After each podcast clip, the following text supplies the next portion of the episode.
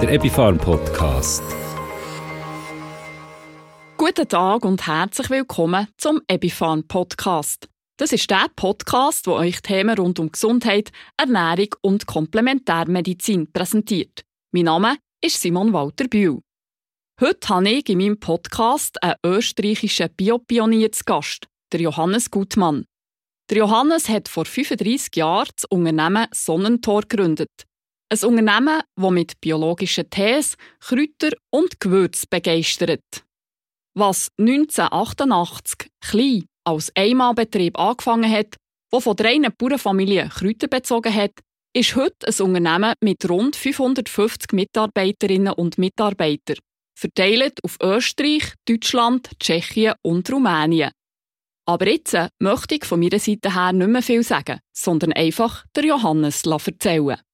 Ein herzliches Willkommen, Johannes Gutmann, in unserem Epifan Podcast. Ich freue mich auch. Danke, dass ich bei euch dabei sein darf. Ich bin der Johannes aus dem schönen Waldviertel und bin gespannt, was ihr von mir wissen wollt. Johannes, du hast vor 35 Jahren das Unternehmen Sonnentor gegründet. Damals warst du Anfang 20 und wurdest von vielen Menschen noch als Spinner belächelt, als du mit Biokräutern auf den Markt fuhrst und erste Bioläden mit Biokräutern beliefert hast. Erzähl uns etwas aus dieser Zeit. Wie war das damals und was hat dich dazu bewogen, dich selbstständig zu machen? Sehr gerne. Also ich bin hier im Waldviertel, das ist nördlich von Wien, eine Stunde, aufgewachsen auf einem kleinen Bauernhof und habe damit eigentlich immer gesehen, was braucht's, was braucht's nicht, wo wird gejammert, wo hat man Freude. Und als ich dann die ersten Biobauern kennengelernt habe in meiner letzten unselbstständigen Tätigkeit, habe ich gemerkt, die jammern nicht. Die hatten Freude an ihrer Arbeit und ich wollte auch Freude in meiner Arbeit haben. Nur hat mich dann mein letzter Arbeitgeber gekündigt und ja, ich habe mir dann gedacht, was ich für andere machen kann, das kann ich für mich auch. Und habe so die besten Biobauern gefragt, ob sie sich denn vorstellen könnten, mit mir in der Kooperation gemeinsam die Zukunft zu bestreiten. Denn die Bauern hatten keine Zeit für die Vermarktung von Kräutern. Und ich hatte Zeit, ich war arbeitslos. Und damit haben wir gesagt, okay, machen wir das gemeinsam. Ich kümmere mich um die Vermarktung und ihr kümmert euch um den Tip-Top-Anbau und ihr macht die Trocknung und ich besorge euch Verpackungsmaterial und ihr verpackt das im eigenen Hof. Und somit haben wir begonnen. Von Bauernmarkt zu Bauernmarkt bin ich getingelt, habe meine Geschichten erzählt, wo kommt's her, wer macht das und ich hatte Spaß von Anfang an und das mache ich bis heute und das ist eigentlich sehr schön so. Du hast an deine Idee mit dem Verkauf von Biokräutern geglaubt, auch wenn andere dich als Spinner betrachtet haben. Was gab dir die Sicherheit, dass du richtig liegst? Es war einerseits das Selbstvertrauen und wenn man fast mit Null startet und mein Gründungskapital waren circa 15.000 Euro und das sind vielleicht ja 16.000 Schweizer Franken. Aber das war es dann auch. Und da wusste ich, die Decke ist dünn, da darf nicht viel passieren. Aber ich habe das immer mit einer Begeisterung und auch mit sehr wenig gemacht, weil wenn man erkennt, was man nicht braucht, dann geht's einem eigentlich wirklich gut. Und das habe ich von Anfang an erkannt. Deswegen habe ich mir ein einfaches, ja, eine einfache Niederschrift gemacht, eine einfache Vision, Unternehmensvision niedergeschrieben. Und die gilt heute noch. Also wir glauben an die Rezepte der Natur, wir glauben an die Kreislaufwirtschaft, wir machen das, was wir selbst auch gern hätten und ja, leben und leben lassen und Wertschätzung und dann kommt Wertschöpfung und das sind Dinge, die heute noch gelten. Und da liegt man immer richtig. Das heißt, wenn man die Gier nicht reinlässt, dann geht es einem immer gut. Und das habe ich von Anfang an gemacht. Welche Rolle spielten die drei Bauernfamilien, welche dich unterstützten und dich mit den ersten Biokräutern belieferten? Das war für mich sehr wichtig, weil ich selbst bin aus dem Bauernstamm und damit weiß ich auch, wie man mit Bauern spricht, was sie gerne haben und was sie brauchen. Und ich weiß, dass die Bauern, es wird in der Schweiz nicht viel anders sein, eher nicht so die Vermarkter sind, weil sie das nie gelernt haben. Weil ein Bauer ist einfach der Spezialist am Acker, der kennt sich am Hof aus und macht die besten Lebensmittel, die man sich vorstellen kann. Aber es hapert einfach an der Vermarktung. Und deswegen habe ich meine Rolle als Vermarkter gesehen. Ich habe meine Rolle als derjenige gesehen, der in die Welt hinausfährt und eigentlich seine Zeit damit verbringt, das Beste, was am Bauernhof wächst, auch mit guten Preisen und auch mit Wertschätzung in Verbindung bringen. Das heißt, ich bin so der Mittelsmann. Ich bin derjenige, der das umsetzt und ich bin derjenige, der auch achtet, dass alles gut läuft und dass alles zusammenpasst. Du hast dein Unternehmen Sonnentor genannt.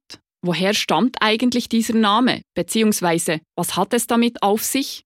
Also ich liebe Geschichten und ähm, ich war sogar einmal Fremdenführer in unserer Gegend, in unserer Region. Und damit habe ich die Geschichte des Sonnentors kennengelernt, weil ich habe mich immer gewundert, warum auf vielen Bauernhöfen so ein Sonnentor, so ein Sonnensymbol zu sehen ist und habe dann nachgelesen, dass dieses Sonnentor eigentlich ein Freiheitssymbol ist und war.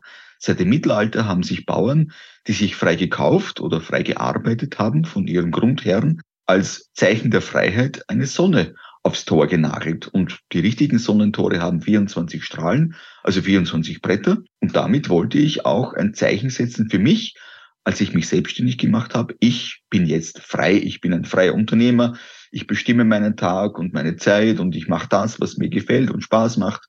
Und deswegen ist das für mich mein Freiheitssymbol. Und es musste lachen. Ich wollte Freude haben an meiner Arbeit und die habe ich bis heute. Wenn man liest, dass du vor 35 Jahren als Einmannbetrieb gestartet bist und dein Unternehmen heute rund 550 Mitarbeitende zählt, denkt man an eine einzige Erfolgsgeschichte. Aber auch bei dir ist nicht immer alles von Anfang an rund gelaufen. Wo musstest du oder durftest du in dieser 35-jährigen Geschichte aus Fehlern lernen? Ah, das ist eine super Frage. Also ich denke, da hat es zu wenig Zeit für die Aufnahme. Denn am meisten lernt man, wenn man Fehler macht. Und diese Fehlerkultur haben wir uns dann angeeignet, weil meine erste Entscheidung, Verpackungsmaterial zu bestellen, in meinem Unternehmen war schon mal eine Fehlentscheidung. Damit habe ich die Hälfte meines Gründungskapitals in den Sand gesetzt. Und da wusste ich schon, oh, jetzt wird's eng. Also viele, viele Dinge waren eigentlich ähm, nicht so richtig passend da waren Produktnamen dabei. Meine erste Teemischung, die hieß zum Beispiel Morgenmuffeltee. Und da wusste ich genau, mh, hm, eine Ladnerin hat mir in Wien gesagt, also das funktioniert sicher nicht. Okay, ich nehme es rein, ich versuche das anzubieten, aber du kannst nächste Woche kommen, das kannst du dir sicher wieder mitnehmen. Und so war es auch.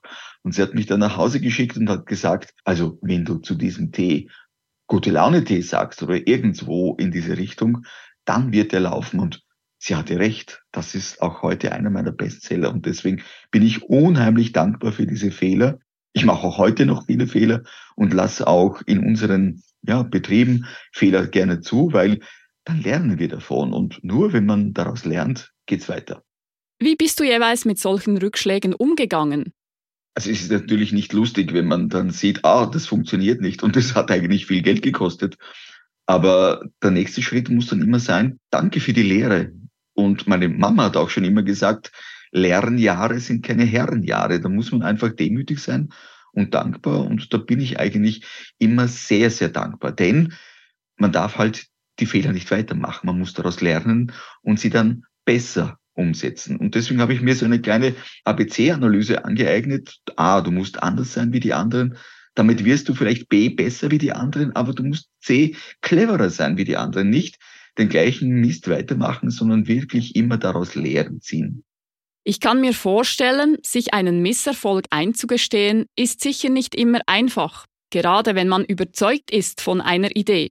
Das kratzt ja schon am eigenen Ego. Was macht das mit dir? Also natürlich kratzt das am Ego. Nur man darf halt ähm, nicht auf dem Standpunkt stehen, dass man der Schlauste und Beste der Welt ist. Ich hat ja das Glück, dass ich eigentlich, ja, von meiner Schulbildung her habe ich Abitur gemacht, äh, bei uns sagt man Matura dazu und bin dann eigentlich so in die Welt hinausgestolpert. Das heißt, mir wurde nie so eingebläut, dass ich der schönste, beste und größte der Welt bin, sondern ich darf das, und das hat mir die Selbstständigkeit ermöglicht, was ich gerne mache, umsetzen. Und damit bin ich Herr meiner Entscheidung. Und das ist eigentlich das Allerschönste. Also diese Freiheit, und diese Freiheit genieße ich damit, äh, dass es immer weitergeht. Und diese Freiheit ist eigentlich einer der wichtigsten Werte, die ich in unserem Unternehmen umsetzen darf. Als du dein Unternehmen gegründet hast, hast du vieles anders gemacht. Du warst sozusagen ein Pionier und hattest und hast Erfolg damit. Heute gibt es sicher viele Unternehmen, die sich auf die eine oder andere Weise auch von der Geschichte von Sonnentor haben inspirieren lassen. Wie sorgst du dafür, nicht plötzlich selbst Mainstream zu werden, sondern dieses Pionierhafte beizubehalten? Das Wichtigste ist der Spaß an der Arbeit. Und das Wichtigste ist eigentlich immer wieder selbst motiviert zu bleiben, weil es bewegt sich ja so viel. Wir konnten so viele Arbeitsplätze schaffen. Wir haben so viel verändert in unseren Regionen, wo wir tätig sind. Und das ist eigentlich das Allerschönste, die Bestätigung, die Wertschätzung auch von den Mitarbeitenden und den Bauern eigentlich weltweit. Und deswegen ist es eigentlich nie fad. Es geht immer weiter, weil so viele neue Ideen daherkommen, weil die Natur so ein Reservoir für neue Ideen bietet und wir dürfen daraus schöpfen. Und das ist eigentlich die schöne, diese Schöpfung, die wir damit eigentlich erhalten, die wir weiterbringen wollen in der Diversität, in der Einzigartigkeit und in der Gesundheit, weil wir eben biologisch wirtschaften. Und das ist eigentlich das Schönste. Wir sind heute schon Teil der Lösung und nicht Teil des Problems. Und da gibt es einige Dinge, die nicht so richtig laufen da draußen, aber es gibt auch viele Lösungen, weil wir es anders machen dürfen. Und deswegen bleibt dieses Andersmachen, diese Begeisterung bis an unser Lebensende. Johannes Gutmann ist ja heute eigentlich selbst eine Marke. Man kennt dich mit Lederhose und roter runder Brille im Gesicht. Ein cleverer Marketing-Schachzug, könnte man sagen, oder?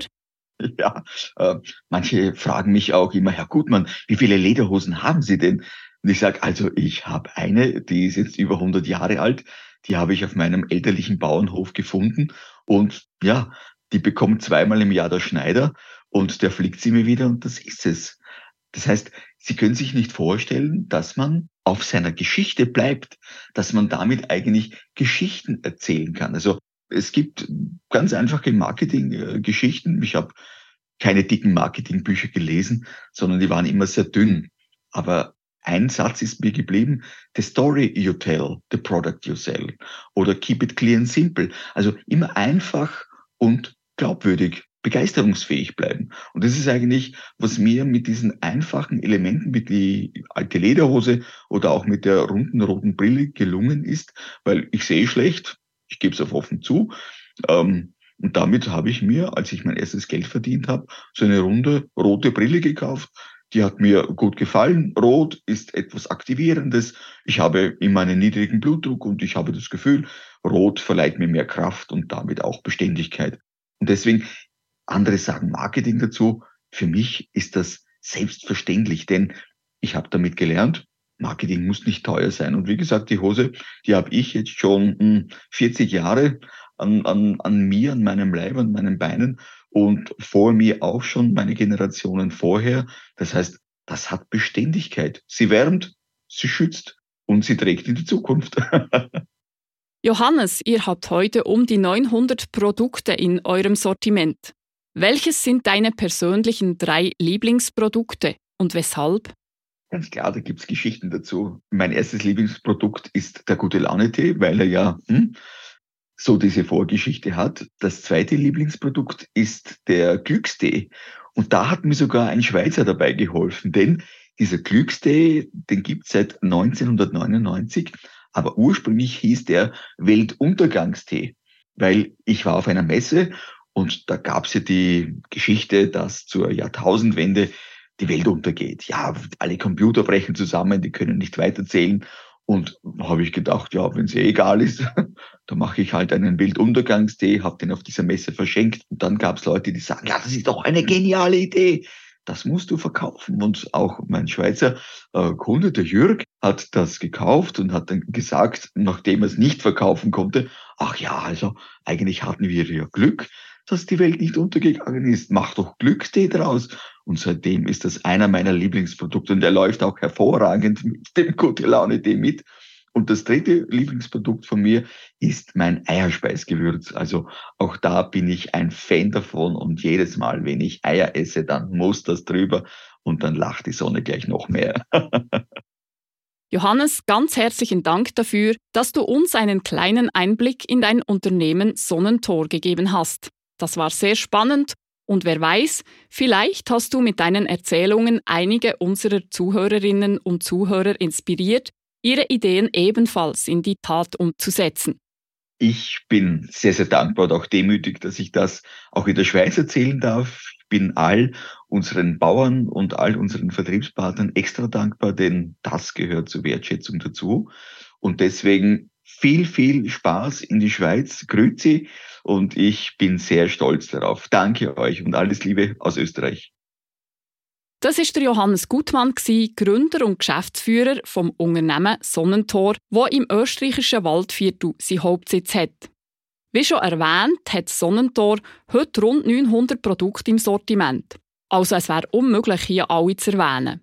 Und zu diesen Produkten gehören heute nebst den Biokräutern und Biogewürzen, die die Grundlage vom Unternehmen gelegt haben, noch ganz viel mehr Köstlichkeiten, wie zum Beispiel Kaffee, Tee, Gacko, kleine Naschereien, Sirup, Fruchtaufstriche und noch viel mehr.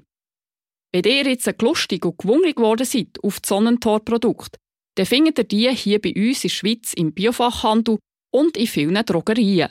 Und wer sich selber überzeugen will, wie Sonnentor funktioniert, der hat die Möglichkeit, das Unternehmen vor Ort im Waldviertel zu besuchen. Es gibt dort regelmässig Führungen und wer will, kann sogar vor Ort seine Ferien verbringen. Auf dem Gelände von Sonnentor stehen zwei einladende und gemütliche Landlofts parat, wo man buchen kann. Wenn ihr noch mehr über das Unternehmen Sonnentor, seine Philosophie, seine Produkte und sein Angebot wollt wissen dann findet ihr alle Informationen unter sonnentor.com. Ich wünsche euch viel Freude beim Entdecken und Ausprobieren der Sonnentor-Produkte und gönne mir jetzt einen Sonnentor Entspannungstee. Eure Begleiterin im Ohr, Simon Walter Bühl.